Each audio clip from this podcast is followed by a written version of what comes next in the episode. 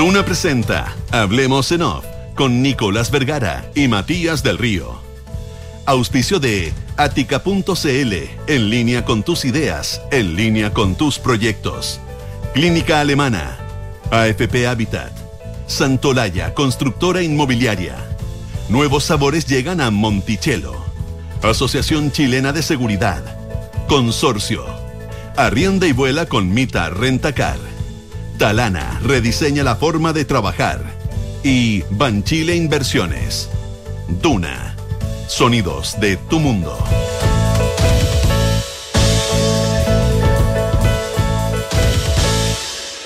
Buenos días, ¿cómo están ustedes? Son las 8 de la mañana con 5 minutos. Junto a Matías del Río iniciamos una nueva edición de Hablemos en Off en Reduna. Es viernes, gracias a Dios es viernes. Pensé, Matías, que nunca llegaba este viernes. Eh, y es 26 de agosto es del año 2022. Pensé que nunca llegaba. ¿Te habían expropiado? Se me había quedado el computador. Ah, yo pensé que, te había- yo pensé que habían hecho una recuperación. Yo pensé que la José Tabaracopoulos había hecho una recuperación de computadores. Eh, y se había llevado el tuyo, digamos. Ah, Había recuperado. Oye, eh, ¿Nunca pensaste que iba a llegar qué? ¿Fin de agosto? No, eh, o septiembre, el maravilloso septiembre, septiembre. No, de agosto no echamos talla, menos que menos este año. Eh, pero. No, nunca pensé que iba a llegar este viernes. Para serte honesto, nunca pensé No, que no iba- lo hacía por las tallas yo. No, no, estoy de acuerdo. No, sí, lo sé, lo sé, lo sé. Pero. eh, pero septiembre es el mejor mes. ¿eh? Sí, yo nunca, pero nunca pensé que llegaba este viernes. Te juro que esta semana se me, esta semana tuvo como 44 días hábiles. A mí se me acortó la medida en que hubo noticia, entonces se hace muy entretenida. Perdón la frivolidad, no es que uno cuente que. sí, ayer, hiciste una larga exposición al respecto. Sí, sí. La, es verdad, po, La cosa sí. del cirujano, sí. Claro, da una, da una Oye, cosa de adrenalina que haya tanta noticia. Bueno, sin duda que el tema es el, el problema de la ministra Janet Vega, eh, bueno, de la ex ministra Janet Vega, eh, y lo vamos a analizar de un montón de perspectivas, tenemos una perspectiva política. Pero yo me quería, antes, antes de entrar, antes, si te parece, Matías, eh, porque tenemos una entrevista en unos minutos más, quería entrarle a varias cabos sueltos que me quedan de toda esta situación. A ver, por ejemplo, escuchaba más temprano a Paulina Bodanovich y ayer también el gobierno inicialmente intentó la estrategia de eh, echar la culpa al empedrado, ¿ah? de que el problema eran las filtraciones. Mm, Y, y básicamente a esta altura del partido, o sea, si además tú has usado filtraciones en tu beneficio todo el tiempo, también es complicado. Pero, pero el punto es, yo, tengo varias cosas que uno tiene que, que, que preguntarse en, en lo político. ¿Por qué eh, nosotros ayer nos enteramos, y nos lo hicieron saber múltiples fuentes, inclusive de la moneda, que eh, de la detención de Yaitul se había enterado el gobierno cuando a Yaitul lo estaban subiendo al helicóptero en Cañete. Es decir, cuando ya estaba, ya se había concretado. Eh, ¿Te acordás que decíamos que era razonable pensar que el jefe de la PDI lo hubiera informado a la ministra, etcétera, etcétera, etcétera? Pero eso depende de la buena voluntad y de las Depende. buenas relaciones que haya. Sí, y no. No obligación, no obligación. No, no, no, Porque eso obligación. depende de la buena pero es voluntad. que hay cosas que no están escritas, bueno, en fin. Oye, pero, pero ¿cuál es el punto? ¿Qué es lo que se nos notifica con esta filtración venga donde venga? ¿Ven que teníamos razón de no avisarle al Ejecutivo? ¿Podíamos estar seguros que si nosotros le avisábamos al Ejecutivo, dado que sabemos que había interlocución? Entonces, ¿te das cuenta cómo te cambia un poco la perspectiva, cómo finalmente el Ministerio Público eh, eh, y, y la PDI actuaba sabiendo cosas que el resto no sabía? En esa misma lógica, tal vez acordarse de las declaraciones del fiscal Aot, eh, que también que tenían que ver entonces con intentar ocultar. O sea, claramente desde hace mucho rato que quienes estaban tras Yaitul sabían que Yaitul había tenido o, a- o alguien del gobierno había intentado tener tráfico con él.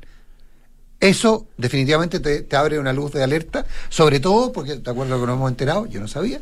Las llamadas de WhatsApp parece que son lo más seguro del mundo. No, sí, pues eso siempre así. Cuando uno habla con gente que tiene más temor por reporteo, por trabajo, muchos te dicen llámame por WhatsApp.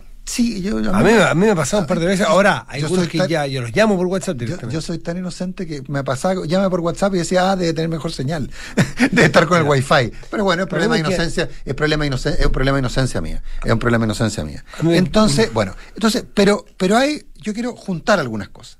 Primero, el texto de la conversación, ustedes lo reproducían ayer con la María José Soto, el texto de la conversación.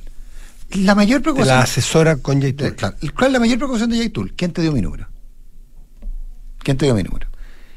Dime por privado, cuando hablemos, dime quién es esa persona. Y ese va a ser mi santo y seña, mi, mi habilitación para que sigamos conversando o no. Entonces, aquí me pongo en el mal pensado. La pregunta es, a ver, Yaitul quería saber quién le había dado el número, porque él tenía contacto con otras autoridades regionales, locales o nacionales, y quería saber si la cosa venía por ahí, pero no quería exponer, sabiendo que eventualmente esa llamada podía estar siendo escuchada, no quería exponer a ese otro contacto, y por eso es que le pide la respuesta por WhatsApp. Lo segundo, ¿sabemos si la ministra efectivamente habló o no habló con Yaitul? Porque si fue por WhatsApp no nos enteramos, nunca más.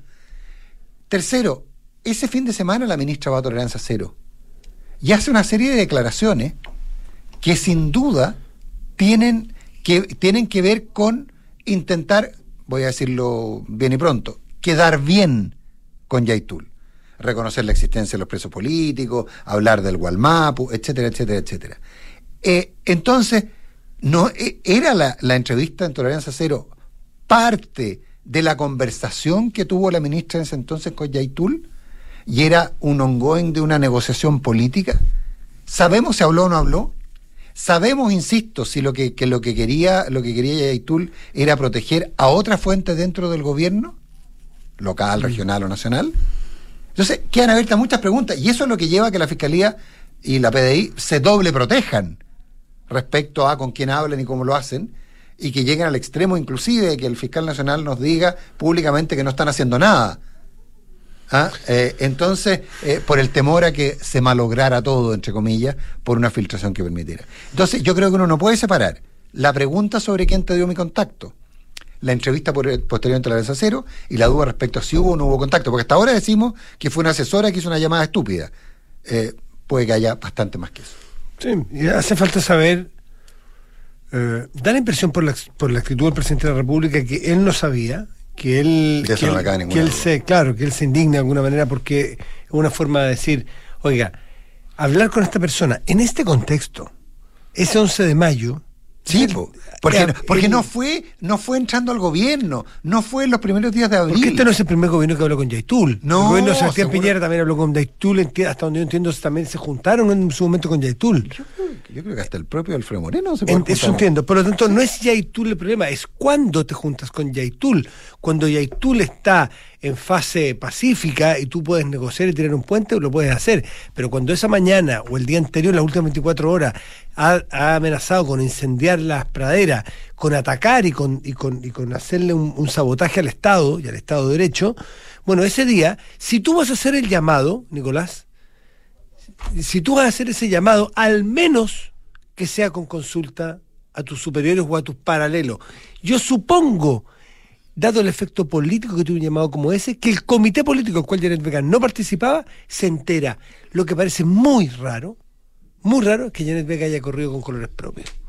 Eh, y, sabes dónde yo puedo de alguna manera chequear o respaldar esa, esa tesis? Es en la declaración del PPD ayer. El PPD, y lo dice Jaime Quintana claramente, lo que hizo Janet Vega es algo que le pidió el gobierno. Mm.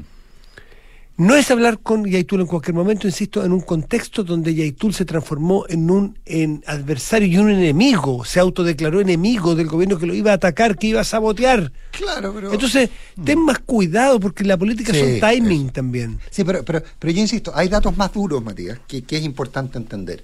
Eh, a mí me, me, me contaban eh, que, que, que básicamente ayer la pregunta en todos los círculos de gobierno era: ¿alguien más habló con Yaitul? ¿Qué más tiene la fiscalía? Esa es la preocupación. ¿Qué más, qué otras escuchas hay? Si por ahí está el, por ahí está el punto. Hay, hay más, hay más conversaciones. Yo otra tesis que yo no descarto y es imposible chequearla esa es que Yaitul, o sea que, que estemos siguiendo al pie de la letra el guion de Yaitul. Ah, bueno, sí. Que Yaitul se, se deje, eh, se deje, se entregue, se deje capturar, se, se, se, exponga, y no me refiero a se exponga solamente el otro día que fue un restaurante.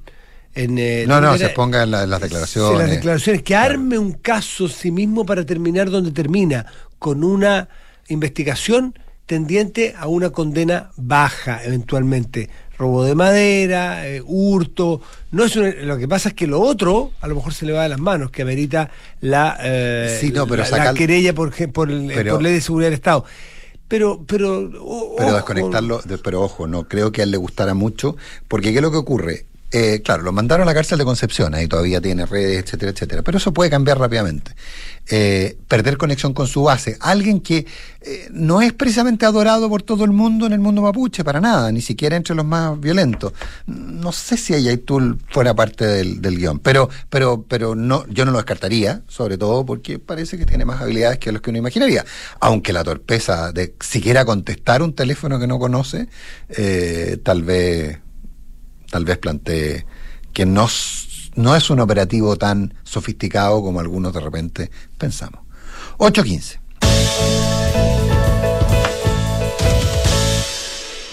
Dijimos que la variable más política sobre este tema la conversaríamos eh, en unos minutos y está con nosotros el senador eh, Juan Ignacio Latorre, senador de Revolución Democrática. Eh, Presidente de RD perdón, presidente de redes, sí, eso es lo que estás acordando, que, que, no, porque no es el comité, porque él es solo, ahí me acordé, presidente. Senador, buenos días. Buenos días.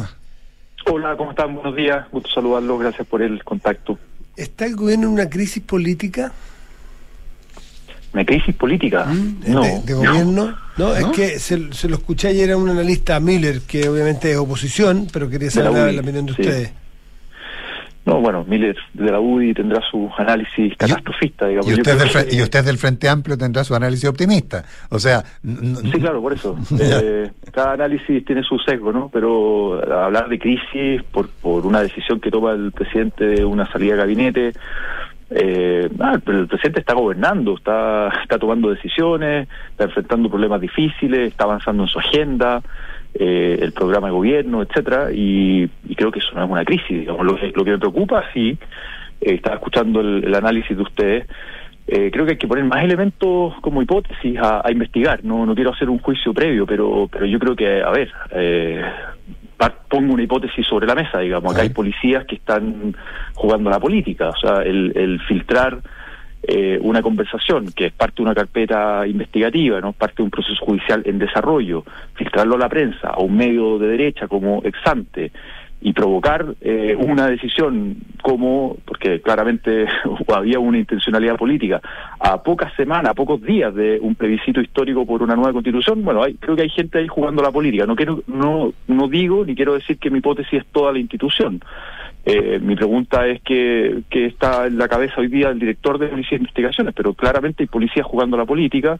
eh, pueden haber, puede haber alguna coordinación con sectores de derecha que quieran favorecer esto a la opción del rechazo, de generar un clima de inestabilidad, de, de tensión, digamos, en un tema que además la derecha y el rechazo lo han utilizado para hacer campaña de desprestigio de la nueva constitución desde el día uno que es eh, antes que se redactara una norma, que es el de los pueblos originarios. O sea, hay hipótesis para poner sobre la mesa y estamos en una disputa importante acá, más allá de hablar de una posible crisis de, del gobierno, que es una, una visión cegada de la derecha más, más tradicional, digamos. Sin duda, a ver, sin duda, senador, yo, creo que usted tiene toda razón, se pueden construir todo tipo de hipótesis. Una sola aclaración, yo le diría que eh, cualquier medio de comunicación de derecha, de centro, de izquierda o de ultraizquierda que hubiera tenido... hay más de derecha en Chile No, bueno, no, no, no, hay, menos pluralismo, hay menos pluralismo cualquier medio, cualquier medio que hubiese tenido, eh, es una calificación, pero en fin, es, no es, para otra conversación.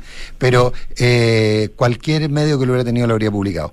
Pero, pero ojo, ojo. Sí, pero elegir Axante no es, no es casualidad, no es así, oh, eh, inocencia. Mm, yo hubiera elegido, yo si, hubiera, si hubiera querido hacer una operación, hubiera elegido uno de más impacto que, que Exante. Porque cualquier medio. Impacto, cualquier medio. Hay una coordinación. hay una coordinación. La noticia de impacto por sí misma donde se publique. Y hay una coordinación acá. Senador, pero, pero, pero, yo, pero yo quiero hacerle un pequeño punto.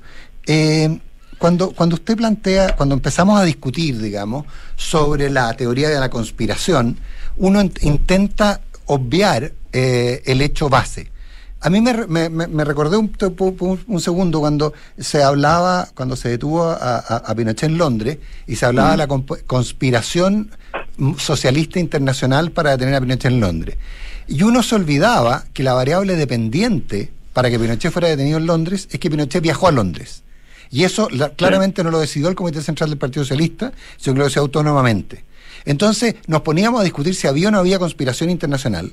Y aquí estamos discutiendo si hay o no hay conspiración cuando lo que hay es un hecho político complejo, que es el contacto una autoridad de primera línea del gobierno, con un líder que ese mismo día había anunciado su, eh, eh, su intención de eh, luchar contra el gobierno, de, luchar contra las madereras, de, tomar una serie de, posiciones, inclusive poniendo en, en, serio aprieto a quienes habían intentado legitimarlo antes. Entonces, plantearlo en la teoría conspirativa eh, eh, cuando la variable dependiente para la conspiración ocurra es que haya ocurrido el hecho, es complejo.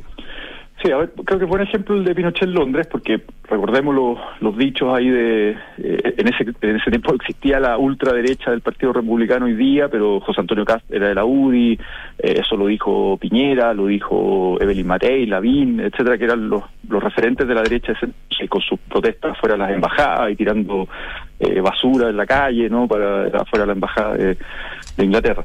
Bueno, eh, dicho eso, yo no, no desconozco eh, la gravedad del asunto y, creo que Yaitul tiene que hacerse cargo y enfrentar la justicia en un Estado de Derecho.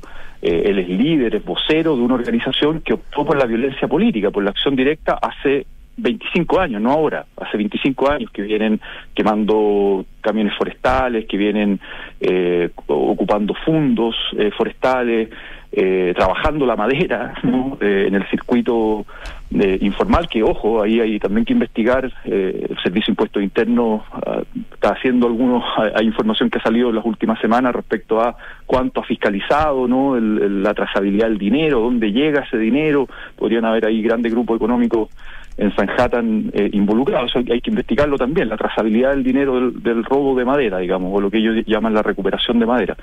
Todos los gobiernos democráticos, desde que ocurrió este conflicto, han conversado con Yaitul, todos. Los de la concertación y Piñera 1 y Piñera 2. Pregúntenle a Moreno, pregúntenle a Huenchumilla cuando fue intendente, eh, ahora senador, fue intendente de Bachelet 2. Yaitul estuvo eh, preso en la cárcel de Concepción con huelgas de hambre, intervino en su momento el obispo Chomalí y, generó los contactos, etcétera. O sea, tanto en la cárcel como fuera de la cárcel. A mí me tocó ser intermediario en una huelga de hambre eh, en el gobierno anterior y conversar directamente con el ministro de Justicia por los presos de la cárcel de Angol, que no tienen nada que ver con la CAM, no responden a Yaitul, son otras comunidades y otras organizaciones, eh, y, y ahí la RAIN se juntaba de manera reservada, sin prensa, ustedes probablemente ni se enteraron de conversaciones que hubo ahí entre líderes que estaban fuera de la cárcel, eh, de comunidades en resistencia, para descomprimir un conflicto. O sea, todos los gobiernos generan contactos con grupos radicales, eh, violentos, etcétera, para descomprimir conflictos, para buscar darle alguna solución política a los conflictos. Entonces, ¿por qué el punto es, Por eso, el punto es si es que acá había una eh, eso eso lo tendrá, o sea, el presidente aceptó la, la renuncia y al parecer esta no era la indicación que se le diera a esta ministra de tomar contacto, porque los gobiernos deciden quién hace los contactos, digamos, esto no puede quedar así como al que se le ocurra hacer el contacto, ¿no? Eh, a la ministra, entiendo, se le encargó el plan Buen Vivir, que responde a su Ministerio de Desarrollo Social, que tiene la CONADI adentro, eh, donde hay diálogo también con comunidades que están eh, con ocupación territorial, etcétera, pero en el fondo eh, en, todo un tema de reivindicación o restitución de tierras y el programa de políticas sociales. Bueno, es el, eso es lo que se le encargó a la ministra. Y habrán otros otros encargados dentro del, gobierno eh, dispuestos o no, y el gobierno, creo que Matías lo decía, ¿no? decidirá cuándo, quién y cómo se conversa con, en este caso, Yaitul u otros líderes de comunidades eh, radicalizadas, etcétera, ¿no?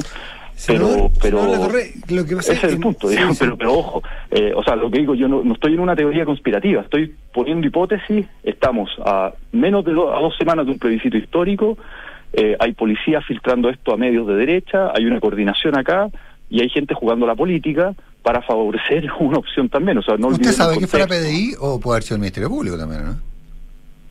Entiendo lo que se ha dicho, que esto viene de la, de la PDI. Digamos, ah, no, yo no, no, no, no, nosotros no, tenemos información. Eh, senador La Torre, eh, ¿es plausible políticamente hablando que una acción como la que tomó la, ministra, entonces ministra Vega eh, haya sido sin conocimiento al menos de alguien del comité político? No digo del presidente, porque a los presidentes se les protege por razones bastante obvias, y está bien que así sea. Pero es, es curioso que nadie, dado que es una conversación tan política, ¿no? Eh, porque una cosa es que te den el, que le den a uno un, un, un mandato de hacer eh, tratativas para, el, para situaciones de, de, índole social, el buen vivir, en fin, todo un plan que de mediano y largo plazo, que ojalá llegue a buen puerto. Pero otra mm. cosa es una conversación tan política como esa en un contexto que estaba tan enardecido, sobre todo el propio Yaitul. Es raro, ¿no?, que, que Janet Vega haya corrido con colores propios. Desconozco y de, y de, verdad desconozco el detalle, María. Yo no estoy en el día a día del gobierno, no soy parte del comité político, tengo conversación con ellos, obviamente, pero pero estoy en el poder legislativo y no no estoy en ese nivel de detalle de información si es algo que se le pidió hacer o fue una decisión de ella de tomar contacto, decir, mira, no sé, aproveché que está ahí en la zona y, y, y a ver, el contacto y el teléfono de Yaitul eh, lo debe tener Alfredo Moreno, digamos, o sea, no, no, no, no, debe ser difícil de conseguirlo. Yo no lo tengo, pero pero lo debe tener mucha gente. Mm. Eh, periodistas lo tienen, Iván Núñez de TVN lo fue, iba a dar una entrevista y salió con él y, y con, con su compañero sí, eh, heridos y, de gravedad, etcétera, y eso se dice que puede ser guardia eh, o gente que trabaja para Forestal Minico, es una investigación que también quedó ahí en, desarrollo. Bueno, hay muchos periodistas, Mónica González lo entrevistó hace pocos meses atrás, a Yaitul en, en medio de una faena forestal, eh, con, con el programa que retiraron todos los auspiciadores de, la red. Bueno, eh, o sea, gente tiene el teléfono de Yaitul, no es difícil conseguírselo, digamos, ¿no? Para, para toda esta teoría comparativa que también decía Nicolás, de que hoy lo tendrá que autoridad o no sé qué. Mucha gente ha hablado con Yaitul y tiene, tiene el teléfono de Yaitul. Y, y, ojo, y, sí. y, creo que es un error poner el foco solo en Yaitul. Yo sé que la, la tercera está en una operación hace hace rato de poner el, el foco en Yaitul. Eh, a ver, eh, hay comunidades que están en la estrategia de control territorial hace 20 años que no responden a Yaitul. Yo creo que es, un, es una tontera y, y, y, habla del desconocimiento mm. del conflicto complejo que hay en Gualmapu, Macrozona Sur, como quieran llamarle, eh, hay comunidades que les da lo mismo Yaitul, que les da lo mismo la CAM, que están en su propia estrategia de control territorial. Senador, y esa es la complejidad que tenemos como Estado de Chile. Senador, vamos a, a, a, otro tema. Político, sí. Hay muchas cosas así de, de, los hechos del día a día que no los conocemos. ¿En qué estamos, co estamos conversando con el señor Juan Ignacio La Torre, sí, muchas gracias, presidente por, RD. Hay muchas cosas que no las vamos a saber y otras que las vamos a ir conociendo de a pocos, de hechos, que nos van a ir ayudando a armar el puzzle. Pero yo quiero seguir en esta conversación de fondo con un senador del Frente Amplio. Eh, ¿Cuánto, ¿Cuánto ha significado, qué ha significado para ustedes tener que, en el, en el ejercicio del poder real, eh, deshacerse de, cre de, creencias o de dichos que ustedes mismos y sus propios parlamentarios han tenido? Por ejemplo, estaba escuchando esta mañana en revisando archivo el presidente Boric, entonces eh, diputado, hablando de recuperación. Temucuicuy es un territorio recuperado. Eh, el, el, en la visita el, el, diputado el diputado Boric el diputado Boric sí que eh, hablando de hablando con hablando de Temucuicuy, hablando del propio Yaitul, hablando de que hasta cuándo los gobiernos desde Frey, Elwin, perdón, Frey, Lagos, los dos de Bachelet y los dos de Piñera, en ese momento era uno de Piñera nada más, o estaba el segundo, eh, usando la represión como único medio, nosotros seamos claros, nosotros no vamos a hacer eso. La represión no es el camino. Eh, y, y, bueno, ese tipo de cosas que todos las hemos escuchado, ¿no? No, no hay que ser leña al árbol caído, decir que había que eh, eliminar la ley de seguridad del Estado. El gobierno cuando entró eh, depuso las querellas que había por ley de seguridad del Estado eh, y que hoy día la realidad, y esto es, mucha, es política y política real nomás, eh, la realidad ha hecho que parezcan, para algunos más radicales, que usted que el gobierno también eh, a lo mejor es represor, que el gobierno también utiliza herramientas legales que no son adecuadas a una democracia. ¿Cómo, cómo, se, cómo, se, ¿Cómo se paran ustedes frente a esta nueva realidad? Bueno, obviamente es distinto ser oposición y no tener la experiencia de gobierno a llegar a ser gobierno. Mm. Eh, claramente, el presidente lo ha dicho, otra cosa es con guitarra y, y, además asumir desafíos que son mucho más complejos cuando además estás en el Ejecutivo y tienes más información de la que cuentas cuando eres parlamentario de oposición, digamos, de un escenario que es mucho más complejo. Eh, pero dicho eso, eh, yo creo que la convicción de fondo sigue, y lo, decía Elisa Loncón, que no es parte del Frente Amplio, fue presidenta de la Convención Constitucional, eh, a mucha honra, digamos, y yo simpatizo bastante con su línea, en términos de decir, a ver, acá Yaitul tiene que hacerse cargo ante la justicia de sus declaraciones y su, a, sus acciones o eventual responsabilidad, digamos, como líder de una organización eh, que optó por la violencia política y eso tendrá que responder ante la justicia. Otra cosa es el camino que la constituyente, que la convención constitucional, por primera vez en la historia, con derecho a voz y voto, que eso no lo teníamos cuando nosotros fuimos oposición, es ahora una oportunidad histórica que se abre, nosotros decimos ahora es cuando hacer los cambios, eh, que no han tenido los eh, en décadas, digamos, los, los gobiernos anteriores, de un camino político, democrático, eh, que traza la nueva constitución, lo dice Fernando Pairicán también, ¿no? La vía plurinacional es una camina, es un camino democrático, ¿no? Para resolver un conflicto que es histórico y es de carácter político, y donde la violencia política no va a tener espacio. Me, perdí por un segundo, senador, perdón, perdón, me perdí por un segundo, le juro que estaba distraído. Lo escuché decir que cuando ustedes eran en oposición en Chile no había democracia. No, no, por favor, Nicolás, te Ah, es que, es que entendí, no, es que, es que, es que nosotros no éramos, es que, es que, es que no había, es que no había un régimen. explicarlo entonces para pa no, sí, no mejor, mejor. después el senador La Torre dice que no, había democracia. No, eh, Nicolás, a ver, para que te concentres. Eh, dije Reconozco que mi la síndrome oportunidad, de déficit está bien, está bien. Eh, sí, que es peligroso ahí en medio porque sabe cómo se interpretan la, las cosas.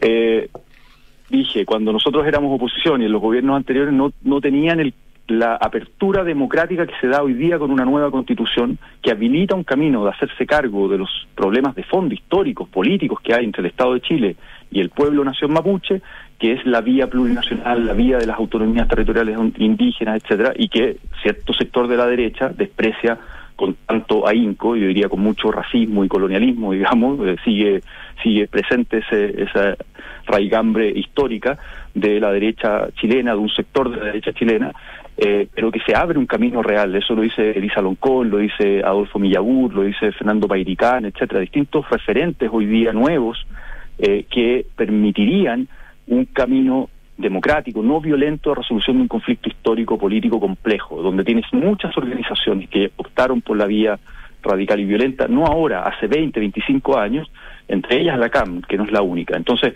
cómo enfrentamos ese conflicto. Y eso también es diálogo, ¿no? Eso también es diálogo, pero además con un camino institucional. Y esa apertura democrática no la tuvieron los gobiernos anteriores, no la, no la, no la tenían como herramienta. Chumilla decía, bueno, ahora es el, cuando yo fui intendente no tenía esta nueva constitución que me permite aquello. Y de hecho llegó Burgo y lo sacó, digamos, sectores conservadores, justamente criticando eh, la apertura que tenía Chumilla de dialogar con todos los sectores, también con las forestales, a las forestales hay que sentar, ellas tienen que ser parte de la solución y no parte del problema.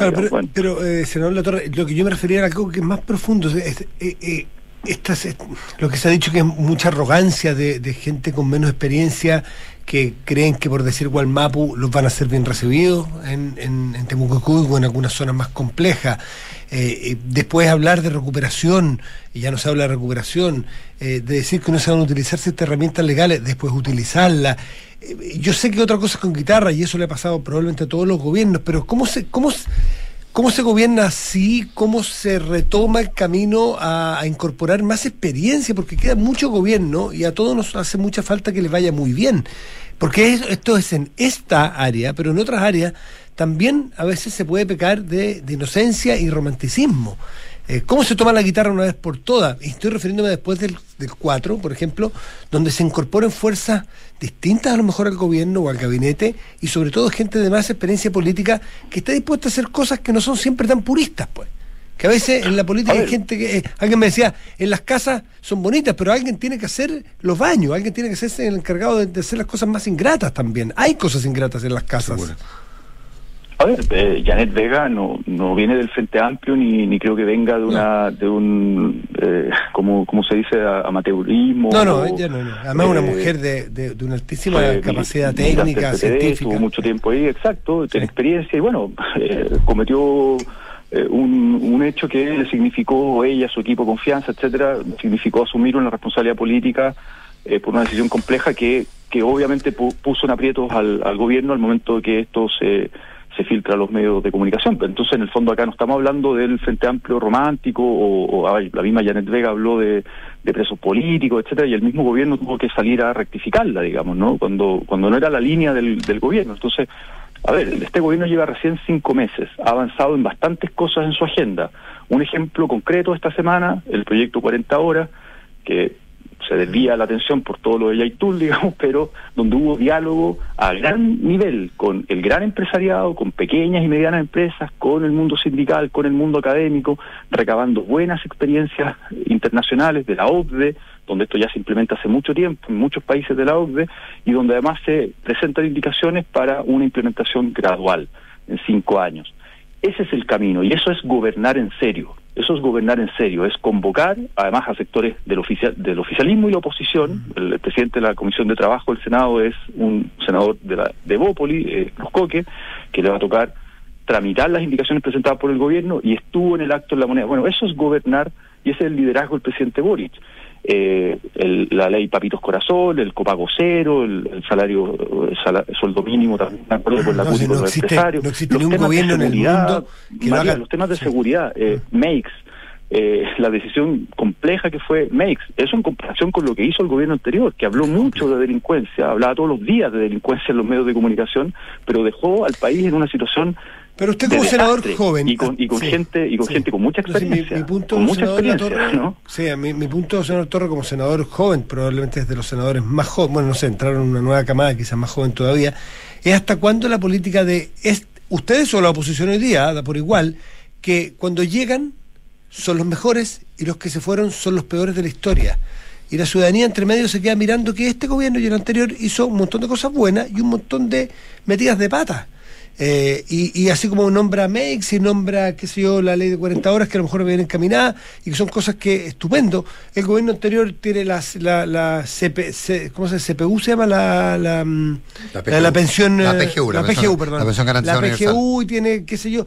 Eh, el punto es que cuando vamos a aprender como clase política o cuando van a aprender a decir, mira, nosotros queremos hacer lo mejor posible, los anteriores también, y metieron las patas y nosotros también, y la chuntaron o acertaron y nosotros también. Pero la lógica Bueno, ah, binaria, eh. la lógica binaria es la que un poco cansa, da la impresión, Sí, ¿no? pero no sé, yo ahí tengo esta, hay cierta élite que le gusta esta cosa como de la unidad nacional y, y los acuerdos. ¿A usted no le gusta la unidad nacional? No, Porque parece o que va a ser no- necesaria no el está- 5. Se gane quien gane, no ¿eh? esta, no esta cosa de, de volver a la, a la política de los brazos arriba y los acuerdos ¿No? por arriba de la ley. Yo creo que eso hoy día no tiene mucha legitimidad. Yo creo que es, es legítimo que en una sociedad democrática exista diferencia, exista No, pluralismo de visiones. Pero ¿dónde exista está? Ahí, ahí está- que llegamos a un punto programa. claro, senador. Ahora, luego, llegamos a un punto si claro. tienes- ¿Dónde está la diferencia entre las legítimas diferencias y la mezquindad? Ojo, ah, lo- de las oposiciones en general, no de ustedes cuando fueron, sino que Sí, puede obviamente. Es un punto mucho Pero más la, la conceptual. oposición tiene, la oposición tiene que jugar su rol y lo hacen todos los países democráticos, etcétera. Y puede que eso le canse a alguna gente, puede que no.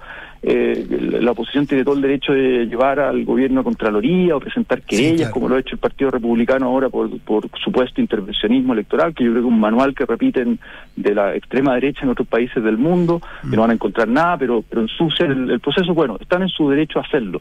Eh, nosotros vamos a convocar igual en cuanto a un programa de gobierno que tiene que ver con garantizar derechos sociales, que tiene que ver con esta combinación que hasta hoy día Chile no ha podido construir, que es un estado de bienestar social en combinación con una economía de mercado. Ese es, ese es un elemento de fondo de nuestro programa de gobierno, que implica diálogo social, no solo entre políticos, sino que con sectores como empresarios, trabajadores, sociedad civil, etcétera.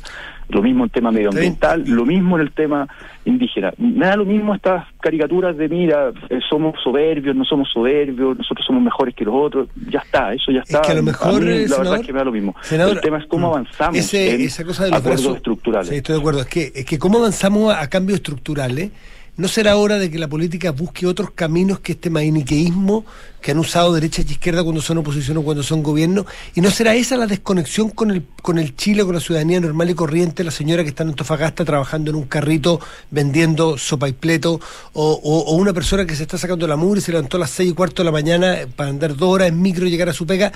No quiere tanto maniqueísmo, no quiere tanto los buenos y los malos, sino que quiere efectivamente transformaciones estructurales de un país más justo. Entonces, duda, cuando hablan de desconexión de la política, a lo mejor está en que la política es un perro que se muerde la cola y los políticos y dan vuelta en los propios vocabularios y en los propios códigos de lenguaje y la ciudadanía afuera está en otra, está llegando a fin de mes.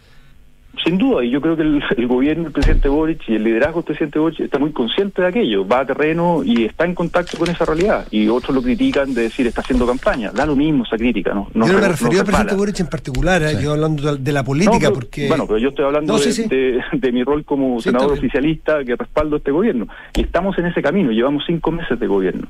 Entonces, eh, cuando usted dice, Matías, eh, bueno, ¿cómo conectar mejor con la ciudadanía? Yo creo que las fórmulas, eh, no, no, hay, no hay recetas en esto, pero creo que las fórmulas de abrir la política a la ciudadanía, por ejemplo, una democracia más participativa, no solo representativa, la, democracia representativa es la base, yo soy representante popular, pero, pero el hecho de que la gente, los ciudadanos que eligen cada cuatro años a sus representantes, también en el año a año tengan algún espacio, algún margen de elaborar propuestas, por ejemplo, eh, que les hagan sentido y que obliguen al sistema político a legislar, yo creo que eso abre eh, otro código, que no es solo la relación entre políticos, ¿se entiende? Porque, porque en el fondo es como que seguimos jugando a que los representantes eh, eh, sean buenos, ¿no?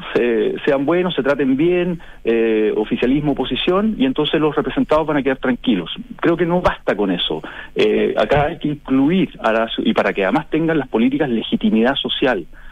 a propósito de los acuerdos que algunos quieren llegar en el Congreso antes del plebiscito, para un eventual 5 de septiembre, cuando dicen, no, hagamos una nueva constitución, rechacemos esta para hacer una nueva constitución controlada por los mismos partidos tradicionales eh, y por un sector, además, no la apuesta a la derecha con un sector de la DC que dicen vamos a llegar a los cuatro séptimos y vamos a hacer un acuerdo político por arriba eh, sin legitimidad social, ¿no? Para hacer una nueva constitución controlada por la élite que quede un poco fuera de juego en el, constituyente anterior. Senador La Torre, Senador La Torre, un millón de gracias por estar esta semana con nosotros. Tendríamos más rato, pero pues, tenemos más gente. Gracias, senador. Buenos días. como siempre. Buenos días. Tener una cuenta vista que te paga intereses solo por tener saldo en ella es posible. Em, conoce la nueva cuenta más de Banco Consorcio, donde solo por mantener saldo ya estás ganando. Solicita tu cuenta más en consorcio.cl. Eh, porque un buen inversionista busca números y no palabras, decídete hoy por un departamento Santolaya. Te regalan hasta 24 dividendos para comprar con solo el 10% de pie. Descarga y usa la aplicación Mi Inversión, realiza todas sus operaciones cuando quieras y revisa el comportamiento de tus inversiones en línea y accede a recomendaciones y alternativas de inversión. Banchile Inversiones, inversiones digitales para todos. Suma a tu equipo a los más de 2,7 millones de trabajadores que ya son parte de la mutualidad líder del país. De una con la H, Asociación Chilena de Seguridad. ¿Tienes planeado subir a la nieve? Clínica Alemana abrió un centro médico La Parva para entregarte una atención integral en caso de algún imprevisto. Infórmate más en clínicaalemana.cl si es tu salud es la alemana. Y Ática tiene un nuevo e-commerce. Tendencias en pisos y muros, griferías, sanitarios y todo para renovar tus espacios a precios increíbles con garantía y calidad Ática. Visita ática.cl, en línea con tus ideas, en línea con tus proyectos. Ahorra tiempo y costos en la gestión del área de recursos humanos con Talana. Dedícale más tiempo a tu equipo. Conoce más en talana.com.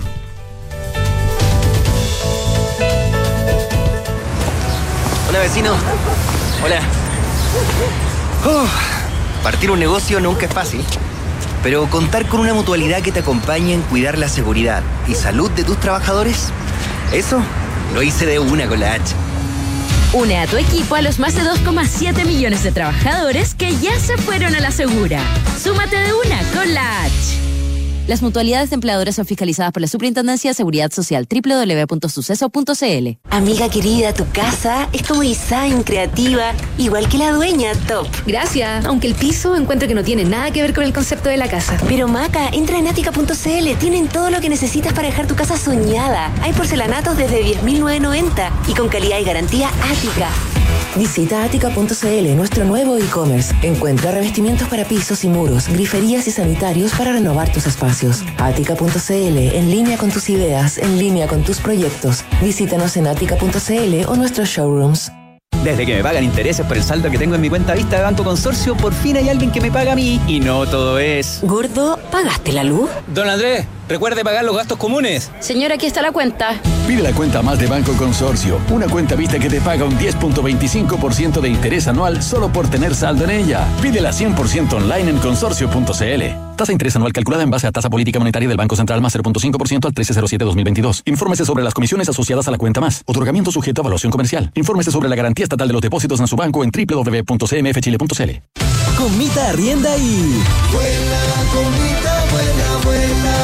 Tus arriendos Mita te llevarán a volar porque somos el único rentacar que te hace acumular millas la Paz. Con Mita Arrienda y... Vuela, con Mita, vuela, vuela. Así es, arrienda tu auto y podrás ganar 50, 100 o 200 mil millas la Paz en tus arriendos entre julio y septiembre. Con Mita Arrienda y... Vuela, con Mita. Mita, elige tu destino, nosotros te llevamos. Mita.cl Digitaliza tu área de recursos humanos con Talana, la más completa y robusta plataforma para la gestión de personas. Ahorra tiempo y costos, gestiona los turnos de tu equipo, firma digitalmente, calcula remuneraciones, establece y cumple objetivos y encuentra el talento ideal para tu empresa. Todo desde un solo lugar. Únete a las miles de empresas que ya han digitalizado su área de recursos humanos con Talana. Conoce más en talana.com. Descarga y usa la aplicación Mi Inversión. Con ella podrás realizar operaciones en cualquier momento del día, revisar el comportamiento de tus inversiones en línea y acceder a recomendaciones y alternativas de inversión de forma 100% digital desde tu celular. Hazte cliente hoy mismo en banchileinversiones.cl. Banchile Inversiones. Inversiones digitales para todos. Olvidarte me cuesta. La artista ícono del pop español regresa a Chile, Ana Torroja, Tour Volver. Sábado 12 de noviembre, 21 horas, Gran Arena Monticello. Entradas por topticket.cl. Ana Torroja en concierto. La entretención está aquí. Descúbrela en granarenamonticello.cl. 2. Número de personas que se fueron a vivir juntas. 24.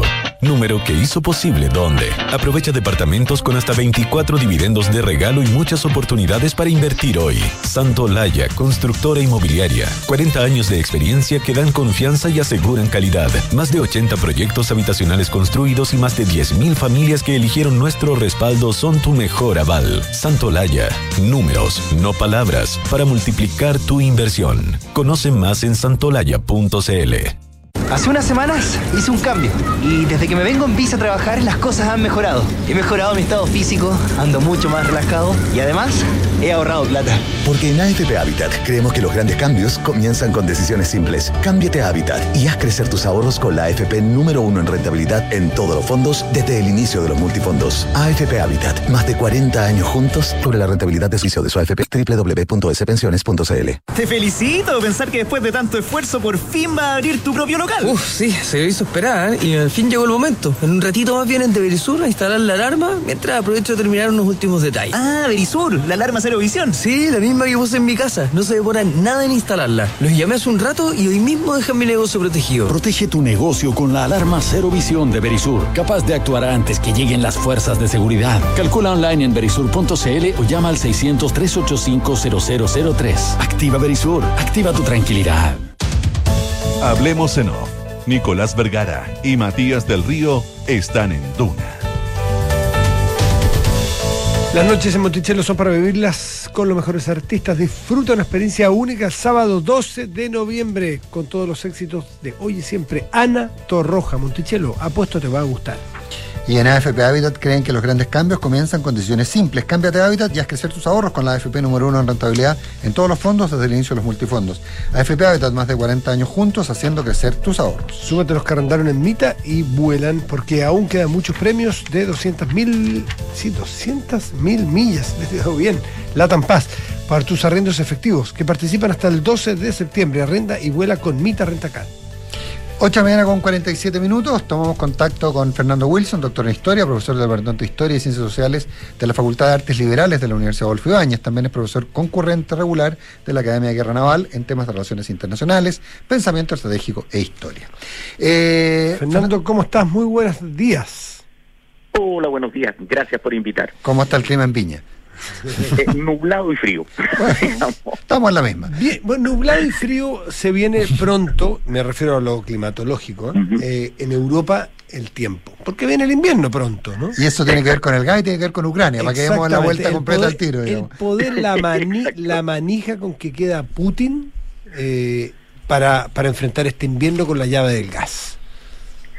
A ver, es, un arma limitada porque en términos prácticos los países europeos han, han tenido un tiempo no menor eh, que les permite aminorar, no eliminar, pero aminorar el, el impacto, por ejemplo, en el caso alemán, eventualmente reactivando plantas nucleares o incluso comprando gas eh, en el mercado spot. Una noticia que pasó relativamente desapercibida hace ya tres o cuatro meses atrás fue cuando el Estado alemán, eh, digamos, eh, se hizo cargo de las instalaciones de Gazprom Germania, digamos, la planta de licuefacción de gas que, que gas, la, la estatal rusa de gas tiene en el puerto de Kiel, precisamente para poder recibir, eh, en este caso, buques, digamos, ga- buques gaseros que trajeran eh, gas del mercado internacional. Como con Con, digamos. Exacto, como con, co- o sea, como, No, como no. Quintero. Quintero, perdón, como- Quintero, Quintero. Claro, o como la, en la Lirquén ahí en la, en La bahía de Lirquén, como Lirquén o, o Quintero, efectivamente, donde están esta- estas plantas de regulación, llegan los barcos con, recordemos que el gas viene líquido eh, y se convierte en... Se regasifica. Se, rega- se regasifica. Es un tema de compresión, es un tema de tamaño. digamos.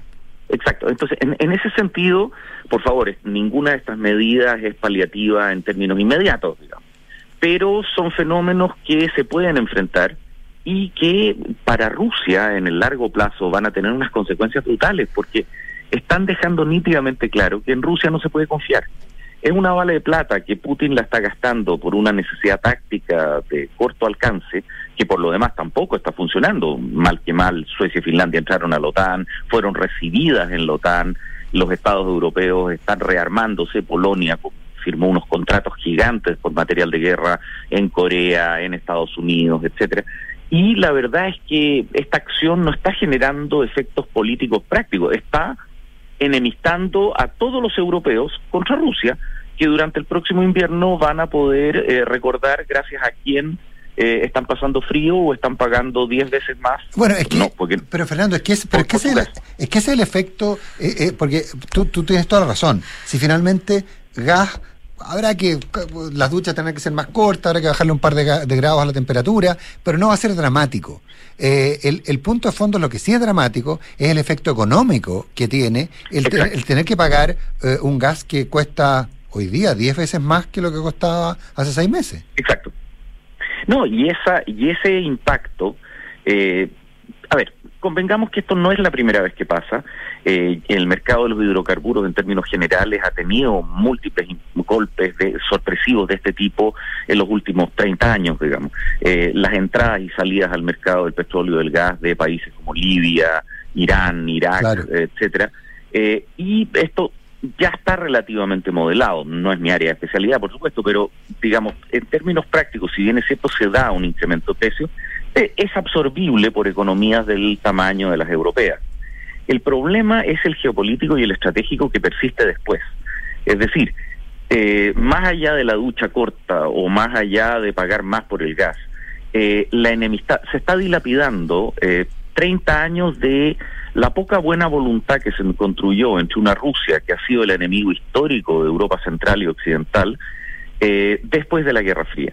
Y esto, junto con la construcción de una verdadera barrera de estados eslavos, miembros de la OTAN, en el este de Europa, separándose de Rusia, nos arriesgamos a llegar a un lo que Huntington en su clásico, digamos, del eh, choque de las civilizaciones, llamaba un conflicto de fractura, es decir, una, un conflicto histórico que ahora termina de consolidarse en el mundo contemporáneo eh, y que es, para todos los efectos prácticos, una fractura tectónica que tiene terremotos de cuando en vez, digamos. Es decir, estamos consolidando un conflicto que va a ser permanente, dilapidando cualquier expectativa de eh, buena voluntad que hubiera podido construirse, por precaria que está fuera, por supuesto.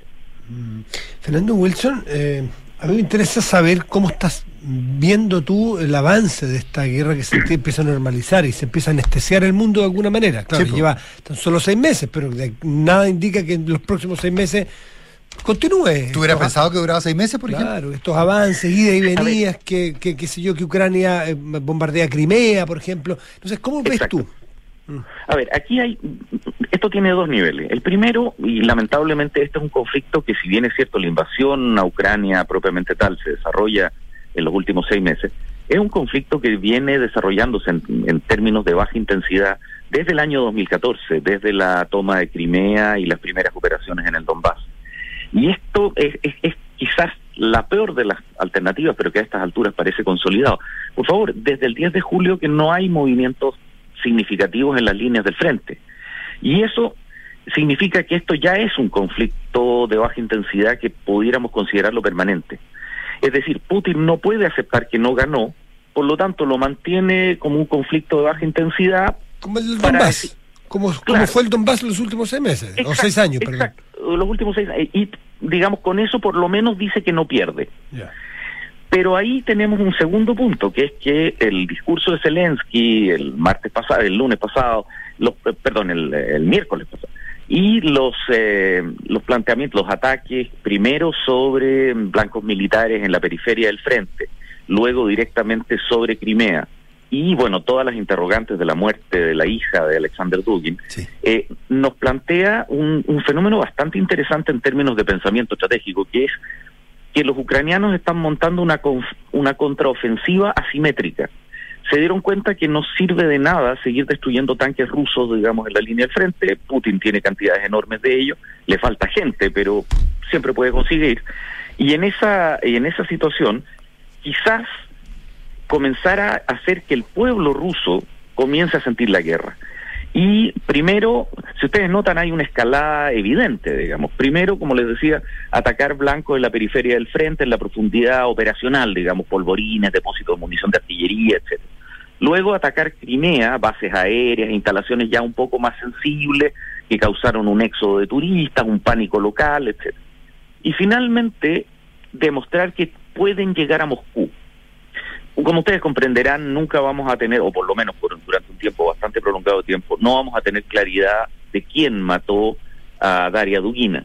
Pero el hecho concreto que haya muerto con, un eh, con una bomba en el auto de su padre eh, significa que quien quiera que haya sido puede atacar en Moscú. Y eso es una muy mala noticia para Putin y puede ser el verdadero game changer, digamos, puede ser el verdadero eje de cambio en términos del planteamiento del conflicto. Y me disculparán, pero un atentado de esas características tan cercano a los seis meses de la guerra y al aniversario nacional o al Día de la Independencia ucraniano no es casualidad. Sí, eh, eh, estamos hablando de, de un atentado bastante curioso en el cual una hija de Dugin, este ideólogo, le pide prestado el auto a su papá, sale en el auto y el auto explota y ella muere, con lo, lo cual hace suponer que... Ahora, el blanco Que el era blanco era otro. Que el blanco era Dugin y, y desde esa perspectiva tampoco queda tan claro eh, de si de- de- a quién le convenía. Y se insistió mucho que era un atentado interno. A ver, puede serlo, pero cuesta pensar que eh, de, de ser un atentado interno se hubiera de- hecho en este periodo, en esta coyuntura en particular, que le hubiera sido tan útil a, eh, a Ucrania y a Zelensky como líder, y al mismo tiempo que se hubiera hecho un mecanismo tan tosco, teniendo los, mecan- los órganos de seguridad rusos sistemas espantosos, pero bastante más discretos, como los envenenamientos con distintos tipos de neurotoxina, Novichok, etcétera, o incluso envenenamiento con elementos radioactivos como el polonio 210. Es decir, si la idea era matarlo a él o a ella discretamente, Claro. eh, habían 20 formas más interesantes que hacerlo que hacer detonar un auto. En fin, por Dios que nos queda grande todo esto. Fernando Wilson, tenemos que conversar con más tiempo. Muchas gracias por cuando, esta conversación, cuando- cuando Fernando. vengas por esta ciudad. Un abrazo. Por favor, a la disposición Gracias, de y cuando estime pertinente. Muchas que estés muy bien. Oye, no- nos vamos, nos vamos y como viernes, recomendaciones. Yo quiero ¿Tú una- tienes? Yo no tengo. Sí, tengo una pequeña recomendación. Eh, en Star Plus, los que la tengan, está en, en National Geographic, también está en La Nación de Buenos Aires, qué sé yo, porque no es nuevo.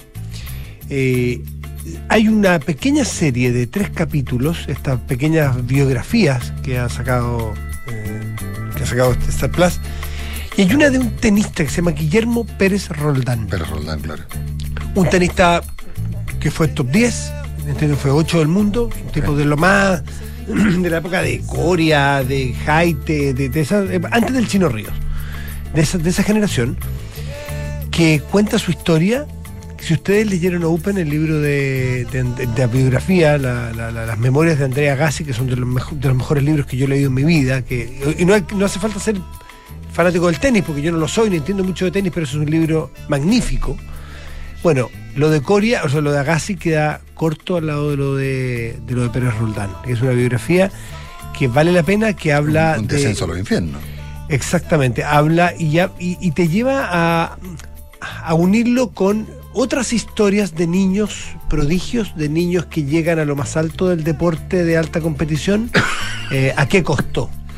Eh, es muy impresionante la historia, no quiero spoilear. Eh, si tienen acceso a esa plataforma o véanlo por alguna parte, está en varias partes, vean la historia de Pérez Roldán y su, y su y la historia de, de cómo llegó al tenis y cómo esa his- eh, eh, la historia del padre con una con una academia muy amplia donde estaban los mejores promesas del tenis argentino en Tandil se prepararon allí y qué significaba es, es- es muy impresionante muy espeluznante Lo veremos. Nos vamos. Ya viene información privilegiada. Antes cartas notables con Bárbara Espejo. Hoy de, San- de, de Antoine de Saint-Exupéry a un amor no correspondido. que tengan buen fin de semana gracias.